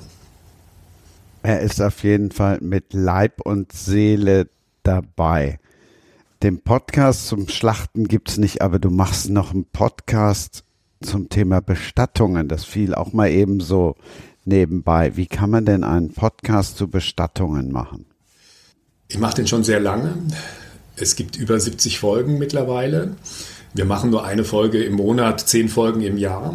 Und ich rede da mit einem Bestatter. Das ist David Roth, ein Bestatter aus Bergisch Gladbach, der in zweiter Generation das Bestattungshaus übernommen hat der diesen Laden von seinem Vater geerbt hat, im wahrsten Sinne des Wortes. Und Fritz Roth, und das ist der Mann, der mich auf das Thema gebracht hat, kam damals zu mir, der war Unternehmensberater und hat dann ein Bestattungshaus in Bergisch Gladbach übernommen und war schockiert, was da alles hinter den verschlossenen Türen passiert und wie wenig Transparenz herrscht und vor allem dass sich viel zu wenig um die Menschen, die in eine Trauersituation kommen, gekümmert wird, sondern man kümmert sich um den Toten, der wird unter die Erde gebracht oder kremiert, also in ein Krematorium verbracht und dann wird noch eine kleine Trauerfeier organisiert und das kostet dann teuer Geld und das war's und die Trauernden müssen irgendwie fertig werden damit. Und nun leben wir in der Gesellschaft, die, und da gibt es durchaus Parallelen zum Metzger sein oder zu anderen Berufen, die ja fast schon tabuisiert sind. Wir leben in einer Gesellschaft, die den Tod aus dem Alltag verdrängt hat. Mittlerweile sieht man auch immer seltener tatsächlich Leichenwagen, die werden auch immer neutraler gemacht. Viele äh, Trauerbüros an der Ecke in den Städten sehen mittlerweile aus wie Reisebüros. Man erkennt sie kaum noch. Das heißt, man hat auch entweder so versucht, diesen Bereich in die Wellnessindustrie einzuklinken. Ne, mit Trauerbegleitung, Trauerberatung und dieses Ganze, was drumherum gemacht wird, kann man alles machen. Aber es geht eigentlich um was anderes. Es geht darum, sich diesem Thema persönlich, jeder, zu widmen, weil es eine Tatsache ist, wie unsere Geburt, so ist auch unser Tod eine Tatsache. Und es nicht sehen zu wollen, ist einfach ein Riesenfehler. Weil, warum ist das so? Wenn ich mir der Tatsache, dass ich sterbe, bewusst bin, dann bedeutet das, dass ich akzeptiere, dass meine Lebenszeit begrenzt ist. Und wenn ich es schaffe, da hinzugucken und die Auseinandersetzung mit dem Tod kann mich daran erinnern, dass es so ist. Das heißt also, in dem Moment, wo ich den Tod anderer sehe, werde ich auch mit meinem eigenen Tod immer wieder konfrontiert. Bedeutet das, dass ich tatsächlich weiß, meine Uhr läuft auch irgendwann ab. Und mit diesem Wissen und mit diesem Kennen von Tod und von Sterben gehe ich dann vielleicht anders mit meiner Lebenszeit um, als ich das sonst tun würde. Dazu kommt noch, dass wir durch die Entfremdung vom Tod, weil die meisten Leute sterben mittlerweile in Pflegeeinrichtungen und Krankenhäusern. Früher sind die Leute einfach zu Hause gestorben. Der Tod gehörte zum Leben dazu, war Teil auch des Alltags, muss man auch so sehen. Wenn jemand gestorben ist in einer Gemeinschaft, haben sich die Leute dem zugewendet. Heute hat man das Gefühl, wenn jemand stirbt, dann denken die Leute, oh, da will ich besser mal nicht stören oder fast so, als wäre Tod ansteckend. Ne? Als wenn man sich Menschen zuwendet, die in Trauer sind, dass es vielleicht einen selber dann auch irgendwann treffen könnte. Und all diese Dinge haben eine Rolle gespielt, damals, als ich gesagt habe, okay, ich kümmere mich um die Kommunikation. Also ich kümmere mich darum, wie schaffe ich es für Fritz Roth, für Pütz Roth, so heißt die Firma, für David Roth, Hanna Roth, wie schaffe ich es, dass die mit Leuten ins Gespräch kommen und zwar nicht in der Trauersituation, sondern vorher schon. Weil das ist ja das, was wir vermeiden. Also Medientod ist etwas, was uns unterhält und was uns für ein paar Minuten irgendwie schockiert. Aber der richtige Tod, da haben wir doch irgendwie große Manschetten davor und äh, gucken am liebsten weg. Und wir machen es möglich durch diesen Podcast, aber durch Kunstaktionen, durch, also das Bestattungshaus zum Beispiel besuchen jedes Jahr 30.000 Menschen, die keinen Trauerfall haben, weil da Veranstaltungen stattfinden. Da finden, es gibt einen eigenen Friedhof, einen privaten Friedhof, da finden Konzerte statt. Es gibt äh, ja, Filme, die wir produziert haben zu dem Thema. Es gibt eine Menge Aktionen rund um äh, Tod und Sterben, wo wir einfach angstfrei mit einer guten Sprache, die die Leute verstehen, ohne die Leute irgendwie erschrecken oder verschrecken zu wollen, über das Thema berichten. Und der Podcast, da greifen wir Fragen auf, die Bestatter halt auch immer mal gestellt werden. Also Fragen, wie lange darf ich einen Toten zu Hause behalten, wenn er denn nun irgendwie zu Hause gestorben ist oder wenn ich ihn nach Hause bringe? Wie lange äh, kann der zu Hause im Wohnzimmer stehen, was schon für die meisten eine absurde Idee ist. Aber mein Vater zum Beispiel, der stand zehn Tage in seinem Sarg im Wohnzimmer, bevor wir ihn dann haben weggeben können. Darf ich einem Toten was in den Sarg legen? Also solche Fragen, Alltagsfragen. Ne? Oder äh, äh, muss ein Toter ein Totenhemd tragen? Was passiert bei einer Kremierung? Also alle wirklich auch ganz praktischen Fragen beantworten wir in diesem Podcast. Und wir haben aus den ersten Podcast-Folgen, die ersten 50 Folgen sind jetzt als Buch erschienen. Let's Talk About Tod heißt das. Und jetzt sind wir schon ja, 20 Folgen weiter und laden uns immer Leute dazu ein. Ne? Wir hatten übrigens auch mal eine Köchin, eine, die auch Metzgerin ist, die ähm, in, ich lasse mich überlegen, in Krefeld einen Laden hat, die Schmeckerei, und die ein Buch geschrieben hat über Feste. Ne, und dazu gehört auch die Trauerfeier. Und die kam auf uns zu und hat gefragt, wie wir das mit so Verpflegung machen würden bei Trauerfeiern, weil meistens gibt es Reuessen oder Leichenschmaus und so kamen wir auf die. Und die haben wir dann auch eingeladen und da hat sie erzählt, was sie für interessante Trauerfeiern schon für Leute gestaltet hat. Und das ist der Podcast Talk About Tod. Novelle Cantin, damit sind wir dann jetzt nicht beim Leichenschmaus, aber du hast auch einen Podcast, Bernhard. Ich habe auch einen Podcast, Nouvelle Cantine. Mein Lieblingsrestaurant am Arbeitsplatz. Ja. Ähm, wie bin ich zu dem Podcast gekommen? Eigentlich über meine Tochter. Die hat gesagt, ich müsste mal einen Podcast machen, man muss das mal erzählen. Und ähm, ja, die ähm, hat mir geholfen, die ersten Folgen zu machen und hilft mir immer noch ein bisschen dabei, um die Themen äh, zu bearbeiten. Das große, komplexe Thema ist nach wie vor, dass äh, sich die betriebliche Esskultur ja auf ein neues Level bewegt. Also Mitarbeiterwertschätzung hatte ich eben schon mal gesagt. Und das ist eigentlich, das steht über allem. Natürlich erklären wir da drin, wie, wie das geht, ne, ähm, was man dafür braucht. Ähm, das ist sicherlich ein Teil. Ich lade im Übrigen auch gerne Gäste ein. Ähm, wir haben einen Vorstandsvorsitzenden der DMG Mori AG, äh, Herrn Tönes, da eingeladen. Der hat da auch drüber mal philosophiert, äh, was es seinem Unternehmen gebracht hat, diese Umstellung. Und ähm, ich habe jemanden eingeladen, der sich mit Gewürzen auskennt, Alfons Schubeck, weil beim Kochen ist ja das Handwerk das eine. Das andere sind eben auch die Zutaten. Gewürze sind auch essentiell zum Kochen was macht Knoblauch mit Ingwer, wenn man es anbrät und all diese Sachen. Ähm, hat er sehr gut beschrieben auch. Ähm, und da ist es mir ähnlich so gegangen wie euch auch. Man lernt ja immer dazu. Also es gab auch noch viele Sachen, die ich trotz der langen Kocherfahrung noch nicht wusste. Und dann haben wir in unserem ähm, Podcast zum Beispiel ein Thema wie eine Fischaktie. Ist vielleicht auch was Schönes äh, was man mit Fleisch verbinden könnte. Wir haben eine Be Beteiligung an einem Teich in Norddeutschland, wo wir unsere Fische selber ähm, ja, einsetzen. Die Setzlinge werden da eingesetzt. Ähm, es ist unser Fisch, den müssen wir auch abnehmen, die Menge, die wir dann dort kriegen. Ist auch ein ganz tolles Thema, finde ich. Geht sehr stark über Nachhaltigkeit in unserem Podcast. Haben wir auch eine ganz tolle Folge gemacht. Und natürlich immer mal zur Auflockerung auch Actionfolgen, wie ich sie immer nenne, also wo ich auch koche und eins meiner Rezepte aus dem Buch erkläre. Ähm, sicherlich was Besonderes. Die Rezepte sind alle eigen kreiert. Wir haben ähm, nichts irgendwie kopiert oder so. Wir haben uns einfach unsere eigenen Rezepte gemacht. Was es noch nicht gibt, ist Pasta mit Grünkohl kombiniert, Gori-Beeren und Hafercrumble zum Beispiel dabei. Und ähm, da merkt man dann auch wieder diesen hohen Bezug der Regionalität. Grünkohl kommt eben hier im Westfalenland äh, unter dem Begriff lippische Palme äh, auch sehr gut bei unseren Gästen an. Und äh, das mit einer Pasta zu kombinieren, dann so ein bisschen Superfood dazu mit den Gori-Beeren und ähm, damit man auch noch ein gutes Essgefühl hat, also ein Mundgefühl.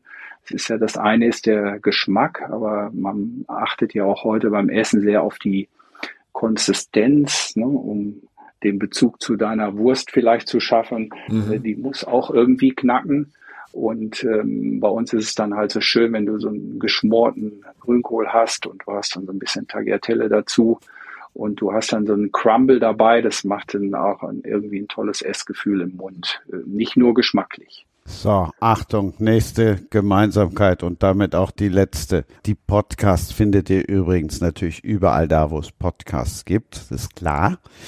Eine Folge heißt Betriebsrestaurant auf Champions League Niveau. Und bei Klaus Reichert habt ihr schon gehört, dass der Mann sprechen kann, dass der reden kann, dass der erzählen kann. Der hat nicht nur im Radio Talksendung gemacht, sondern er war auch Enker einer Bundesliga-Show. Also am Ende von Books and Sports, was ja heute Kochen and Sports ist oder Kochen und Metzger, geht es dann auch noch tatsächlich um den Sport. Denn bei Klaus weiß ich, die große Leidenschaft ist die Eintracht und Achtung, da sind wir dann schon bei der nächsten Gemeinsamkeit. Ansgar Brinkmann fiel vorhin mal in der Pause. Ja, bei mir ist die Leidenschaft Arminia Bielefeld. Und ich bin ganz stolz, dass wir noch in der ersten Bundesliga sind. Ich hoffe, das bleibt auch lange so. Und äh, ja, Ansgar ist auch jemand, der sein Fußballleben gut ähm, der weiße Brasilianer, ich weiß nicht, ob man den Begriff überhaupt kennt, ähm, der sehr gut auch über sein Fußballleben spricht und das, was er da so erlebt hat. Wäre auch mal vielleicht eine Idee, dass ich ihn einlade für meinen Podcast. Aber mit gesunder Ernährung, glaube ich, komme ich da nicht weit. das glaube ich auch nicht. Er ist mehr der Fleischtyp, glaube ich auch. ja. Und, äh, er ist natürlich ein großartiger Typ. Also er ist so, so das, was man ja dem Fußball heutzutage vorwirft, dass letztendlich die alle so stromlinienförmig, alle, auch wenn sie alle zu tätowiert sind und äh, verrückte Frisuren haben, dass sie trotzdem keine Typen sind, sondern letztendlich stromlinienförmige Leistungserbringer. Und bei Ansgar Brinkmann ist es so, das war jetzt nicht der hochtalentierteste, aber das war einer, der über die Leidenschaft, und wir haben vorhin drüber gesprochen, einfach gekommen ist, der ein Kämpfer war, der auch nah bei den Leuten war, wenn er gesprochen hat, was heute noch der Fall ist, ne, dem die Leute gerne zugehört haben, der nicht rundgemurmelt war, wie viele andere Profis, wenn sie Interviews geben, und dem die Leute einfach deshalb auch in Frankfurt immer noch auch ne, eine große Zuneigung entgegenbringen. Ne. Das sind so Typen, die einfach dann auch in Erinnerung bleiben, auch völlig zu Recht. Und viele andere, in denen wird man schon ein Jahr nachdem sie die Karriere beendet haben, von denen wird man nichts mehr hören. Rundgemurmelt, das ist auch gut. Ja. Naja, gut, ich habe in dieser Bundesliga-Show, das war, wir haben sozusagen das Rahmenprogramm zu den Reportagen aus dem Stadion, aus den Stadien äh, gemacht im, im Studio und ich hatte einen Kollegen, der ähnlich wie der Christian äh, Sportexperte und Sportmoderator und Sportreporter war und ich war sozusagen der Unterhaltungsmoderator in diesem Team. Und wir haben das, was heute so mit vielen Podcasts auch gemacht wird, wir haben so ein Unterhaltungselement, das war so mein Job, da reinzubringen, halt wirklich nicht nur versuchen, das Fachwissen rüberzubringen, was ja Sportleuten sehr wichtig ist, dass da äh, jedes Komma und jedes i-Tüpfelchen richtig gesetzt ist, sondern da auch mit so einem Augenzwinkern mal drauf zu gucken und auch mal einen Spruch zu machen und das das hat sehr, sehr gut funktioniert und interessanterweise auch in der Live-Situation, was ja nochmal was anderes ist, ob man danach drüber redet in irgendwelchen Stammtischrunden oder wie auch immer, sondern wir haben das sozusagen zwischen den, den einzelnen Schalten in den Übergängen gemacht. Und das hat großen Spaß gemacht und war eine unglaublich schöne Zeit. Und ich würde mit euch beiden ja gerne mal kochen, ne? ob ihr da auch so wortgewandt seid. Das würde mich mal interessieren. Ich habe da viel zu lernen. Ich muss gestehen, dass Kochen nicht zu meinen wirklichen Leidenschaften gehört. Ich, ich sage immer, ich bin ein guter Gast. Also wenn es darum geht, wer kocht und was wird gemacht, sage ich, ja, ich bin ein guter Gast. Ich bin äh, leicht zufriedenzustellen. Ich äh, esse meinen Teller zwar nicht immer leer, man muss darauf achten, mir nicht die größte Portion aufzuschöpfen, aber zumindest wird es dann nicht langweilig, wenn ich darüber erzähle, was auf meinem Teller gelegen hat. Also wenn ich alleine zum Kochen kommen darf, dann komme ich gerne alleine, wenn du dich drückst. Um Gottes Willen, das nicht bitte missverstehen. Aber ich wollte nur sagen, dass man da nicht zu viel voraussetzen darf bei mir. Ich bin dann derjenige, der die Äpfel schält. Das kriege ich noch hin. Ich schmeiß die Schokolade in die Bolognese, da gibt es auch ein Rezept. Das hatten wir ja auch im Vorgespräch schon, dass du gerne Schokolade mit äh, Soßen verfeinerst. Das tue ich übrigens beim Ossobuco auch sehr gerne. Für mich ist wichtig, dass die Schokolade hohen Zartbitteranteil hat, 80 Prozent äh, Kakaobutteranteil und ähm, das gibt der äh, Soße immer noch mal so einen schönen Glanz und immer noch einen sehr intensiven Geschmack. Ossobuco klingt nach, nach Oster. Der ist jetzt ein bisschen platt, aber egal. Was kommt Ostern auf den Tisch? Spargel, mit Sicherheit Spargel. Und ähm, da freue ich mich auch drauf, weil äh, ich hatte euch ja nach euren Lieblingsrezepten gefragt oder euren Lieblingsgerichten. Ähm, ich bin so ein typischer Jahreszeitenesser. Ich esse immer extrem gerne der Jahreszeit angepasst und ähm, ich freue mich hier auf diesen sogenannten Senner Spargel. Senne ist ein Stadtteil von Bielefeld und ist eigentlich bekannt für den guten Spargel. Und äh, ja, das äh, da freue ich mich wirklich schon drauf. Und ich mache nicht viel dazu. Ähm, eine gute Hollandaise, eben selbst gemacht und nicht gekauft, mit Buttern und Eiern, auch aus dieser Region hier. Und äh, dann kann ich mich auch an Spargel satt essen. Und der also Spargel im Backofen, oder? Nee, äh, ich, am Anfang der Saison esse ich immer gerne Spargel ganz klassisch. Und dann, wenn ich mir den irgendwie leid gegessen habe, dann äh, fange ich an, den grünen Spargel zu braten. Das äh, schmeckt auch extrem gut in der Pfanne. Ein bisschen Butter karamellisieren lassen und dann mache ich auch ein bisschen Crumble dazu. Äh, Orange nehme ich gerne dazu. Ähm, also dann, äh, dann brate ich den grünen Spargel, aber so im Backofen mache ich den nicht. Nee. Ich dämpfe ihn oder koche ihn klassisch im Wasser ähm, aber ich brauchte auch nicht viel dabei. Ein paar gute Kartoffeln noch dazu, idealerweise auch hier aus der Region. Und dann bin ich auch schon zufrieden.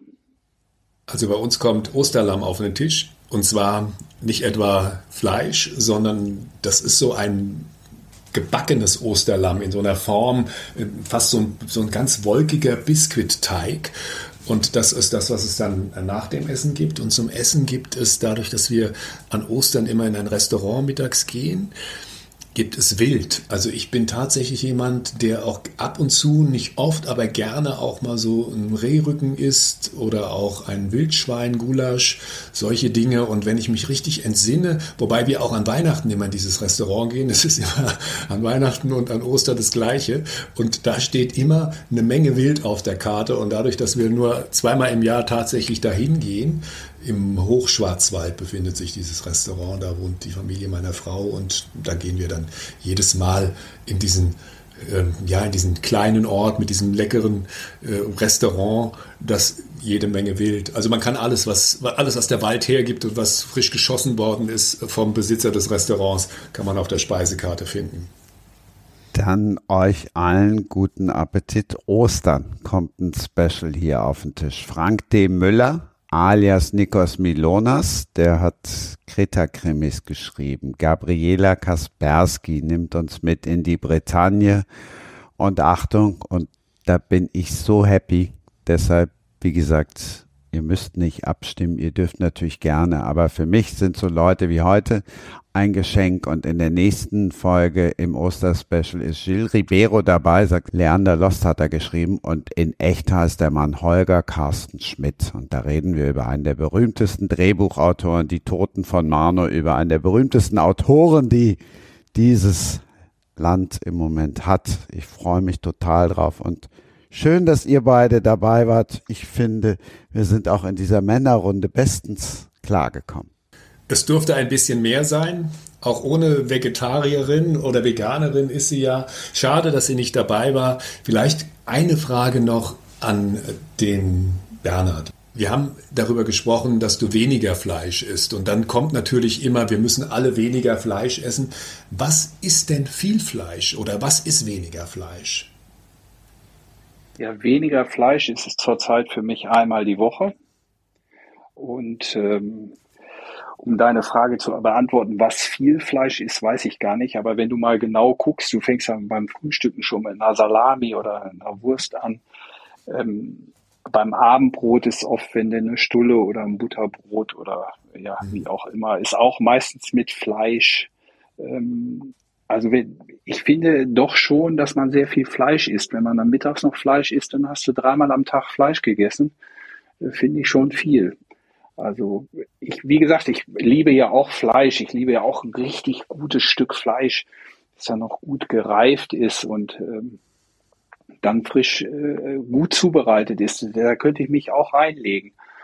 Aber insgesamt geht es mir ja, ich glaube, das ist auch äh, am Anfang der Sendung, habe ich das schon gesagt, um die ausgewogene Ernährung. Also ich muss jetzt nicht Fleisch jeden Tag essen. Ähm, es gibt auch andere Produkte. Tolle Fisch ist für mich eben auch tolles Produkt. Also jeder Deutsche isst ja im Schnitt 60 Kilo Fleisch im Jahr. Da gibt es ja so eine Statistik, wo man einfach vom Pro-Kopf-Verbrauch ausgeht von 60 Kilo Fleisch im Jahr. Ne? Jetzt muss man folgende Rechnung mal aufmachen. Was isst man am Tag an Biomasse? Zwei Kilo keine Ahnung. Biomasse, zwei Kilo, ja, so was man zu sich nimmt an allem, was so in den Mund reingeht und was dann verstoffwechselt wird. Ja. Dann bist du bei 365 Tagen, bist du. Ja, 160 Gramm ne, pro Tag. Ja, bist du bei, bist du bei 700 Kilo Biomasse, die wir essen. Ach so, Biomasse, ja. Ja, ja, Biomasse, also alles. Ich rede jetzt mal von, von all den ja. Dingen, die wir, die wir zu uns nehmen. Also, Wie viel ist das dann pro Tag? zwei Kilo, dann bist du bei 700 ähm, Kilo im Jahr und 60 Kilo Fleisch im Verhältnis zu 700 Kilo sind nicht mal 10 Prozent, was wir im Durchschnitt an Fleisch jedes Jahr pro Kopf essen. Das nur als Zahl, das nur als eine Zahl, die, wenn man sie dann wirklich mal benennt, kommt es einem dann auf einmal gar nicht mehr so viel vor, finde ich. Ja, 160 Gramm pro Tag, ne? Äh, oder? Habe ich das richtig gerechnet? Was hast du gesagt? 60 äh, Kilo im Jahr. Durch 365, ne? Ja, ich rechne ja anders. Ich sage ja, okay, wenn wir zwei Kilo pro Tag äh, an, an Biomasse zu uns nehmen, dann sind wir bei rund 700 Kilo. Und im Verhältnis dazu 60 Kilo Fleisch im Jahr zu 700 Kilo sind nicht mal 10 Prozent. So habe ich es gerechnet. Ja, ich rechne einfach und sind 160 Gramm Fleisch pro Tag finde ich schon auch viel. Ne? Aber muss ja nicht jeden Tag sein. Wahrscheinlich sind wir dann wieder da, wo wir waren. Ausgewogenheit ist das Beste. Also, nochmal lieben Dank. Freue mich sehr aufs Kochen. Ja, ich auch. Vielleicht finden wir einen Termin. Ja, äh, das ist das Einfachste. Ich bin auf jeden Fall dabei. Und da die Arminia ja in der Bundesliga bleibt, bin ich auch mal in Bielefeld. Können wir das mit dem Spielchen verbinden? Aha, vielleicht ergibt sich das mal. Interessante Idee. Warum? Es war jedenfalls total nett, euch kennengelernt zu haben. Das muss ich wirklich sagen. Wir kannten uns ja vorher in der Runde so noch gar nicht. Fand Aber ich auch. Und danke auch für das ganz Spontane. Ja, bis äh, aller Minute weißt du doch. Und ich möchte einfach nochmal sagen, großen Respekt und große Anerkennung für dieses Geschäftsmodell, tatsächlich qualitativ hochwertiges Essen in äh, Firmen zu bringen und da den Leuten nicht nur gutes Essen, sondern auch eine gute Zeit zu bescheren. Wird in zehn Jahren in jedem Betrieb äh, das A und O oder ein Muss sein, gehe ich von aus. Ich glaube, wir sind noch ein bisschen früh. Nouvelle Cantine hat ja so ein bisschen was an der Anlehnung äh, Nouvelle Cuisine. Die Hanni Rützler, die Trendforscherin, hat den Begriff 2019 äh, das erste Mal verwendet. Und ähm, ich glaube, das ist einfach ähnlich wie mit der Nouvelle Cuisine, als sie damals der Witzigmann nach vorne brachte. Ähm, ist ähnlich so Nouvelle Cantine. In zehn Jahren wird jeder Betrieb sagen, Mensch, äh, wir brauchen das unbedingt. Dann reden wir spätestens dann drüber, aber zum Kochen treffen wir uns vorher. Danke. Tschüss. Danke. Tschüss. Und ja. tschüss.